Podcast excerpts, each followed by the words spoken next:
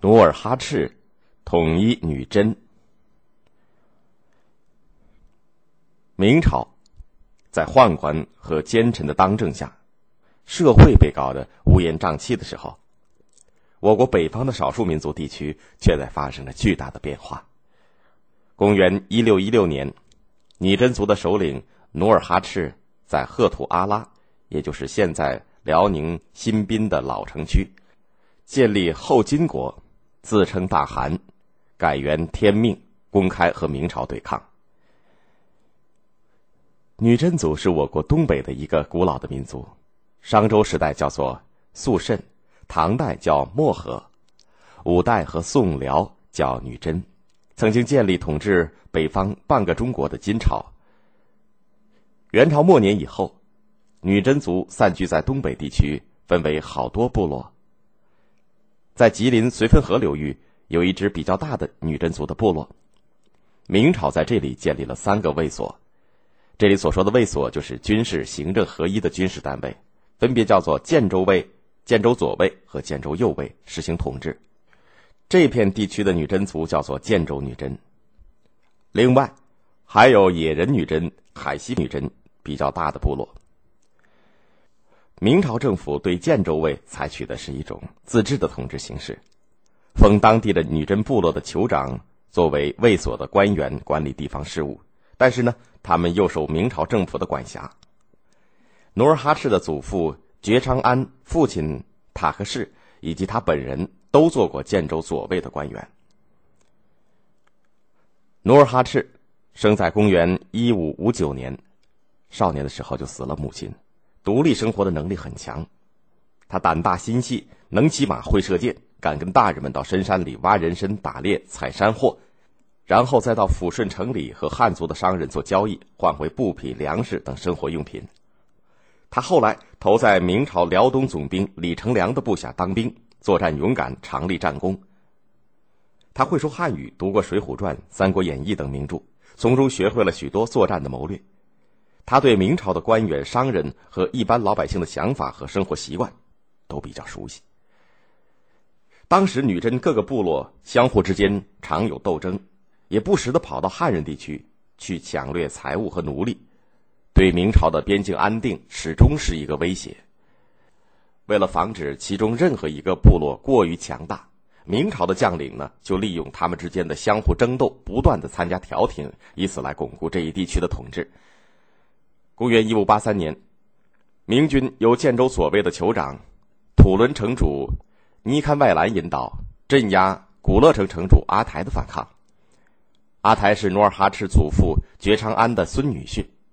当时觉昌安和努尔哈赤的父亲塔克世都在阿台那里，他们是去看孙女的，在战斗当中，他们都被杀死了，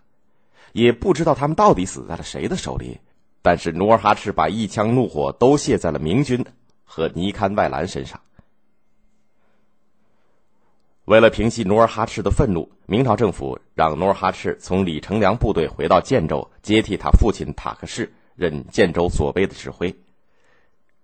努尔哈赤知道自己的力量很小，不能找明军去算账，他只好去找尼堪外兰。他的父亲给他留下了十三副铠甲，他挑选了一些勇士，用这些铠甲武装起来，率领他们攻打尼堪外兰的土伦城。经过激战，尼堪外兰被打败，丧失家园。到处逃亡，后来逃到了鄂勒浑，也就是黑龙江的齐齐哈尔附近，躲在明军的营里面。明军仍然希望通过和平的手段平息努尔哈赤的怒火，避免战争，竟将尼堪拜兰给杀害了。这让努尔哈赤看到了明军的软弱，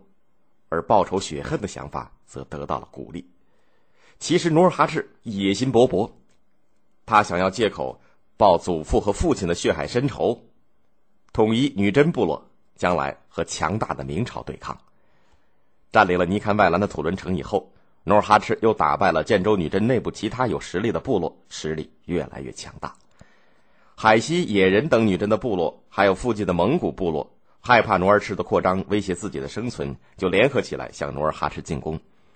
这个部落联军号称九部，共三万人，领头的是海西部的叶赫部落，声势赫赫。为了避免两头作战，努尔哈赤一面准备迎敌，一面对明朝政府表示恭顺。明军没有干涉他们之间的斗争。部落里的人都很害怕，努尔哈赤却特别镇定。他运用从《三国演义》等书里学到的智谋，在敌军的进攻路线上险要的峡谷当中埋伏了一支精兵，并在山崖上准备好滚木雷石，专等敌军深入，自己便安心的睡起大觉来。女真蒙古联军来到努尔哈赤伏兵的地方，突然遭到一百多剽悍骑兵的袭击，连损两员大将，顿时惊慌失措，全军大乱。努尔哈赤的军队打了一阵滚木雷石之后，勇敢的士兵跟着冲下来，联军大败，四散奔逃。叶赫部是当时除了努尔哈赤以外最有实力的部落，打败了叶赫部，努尔哈赤在女真各个部落当中。就再没有真正的对手了。最后，他恩威并用，统一了除小部分野人女真以外的整个女真族生活的地区。从公元一五九三年开始，这个统一过程花了三十多年的时间。在统一战争的过程当中，努尔哈赤在部落内部制定了法律和制度，建立起了八旗制度，创建了女真族自己的文字老板文，加强和明朝、朝鲜之间的贸易。对明朝继续保持臣属和恭顺的态度，同时又拉拢蒙古和朝鲜，创造了一种相对安定的环境。八旗制度是一种军民合一、政军合一的制度，他把部落属下的所有人员，包括家庭，编入八个旗，每旗下面分为若干牛录，也就是队，一个牛录三百人，出外就打仗，回家就种田打猎。一个牛录当中的人，因为天天生活在一起，联系密切，感情浓厚，所以相互团结，作战勇敢，易于管理指挥。在当时，它是一种战斗力很强的组织。后来，后金的势力发展，人数增多，又扩建了乡八旗和蒙古八旗、汉军八旗等等。在努尔哈赤的治理下，女真族国家的雏形具备了。因此，到公元一六一三年，努尔哈赤决定建立后金国，形成与明朝分庭抗礼的局面。公元一六一八年，努尔哈赤宣布对明朝有七大恨，其中他的祖父、父亲被杀是一大恨，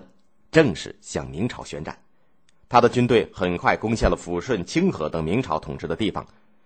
明朝辽东的军事政治形势从此发生了根本的转折。女真族走上了和明朝争夺全国政权的道路。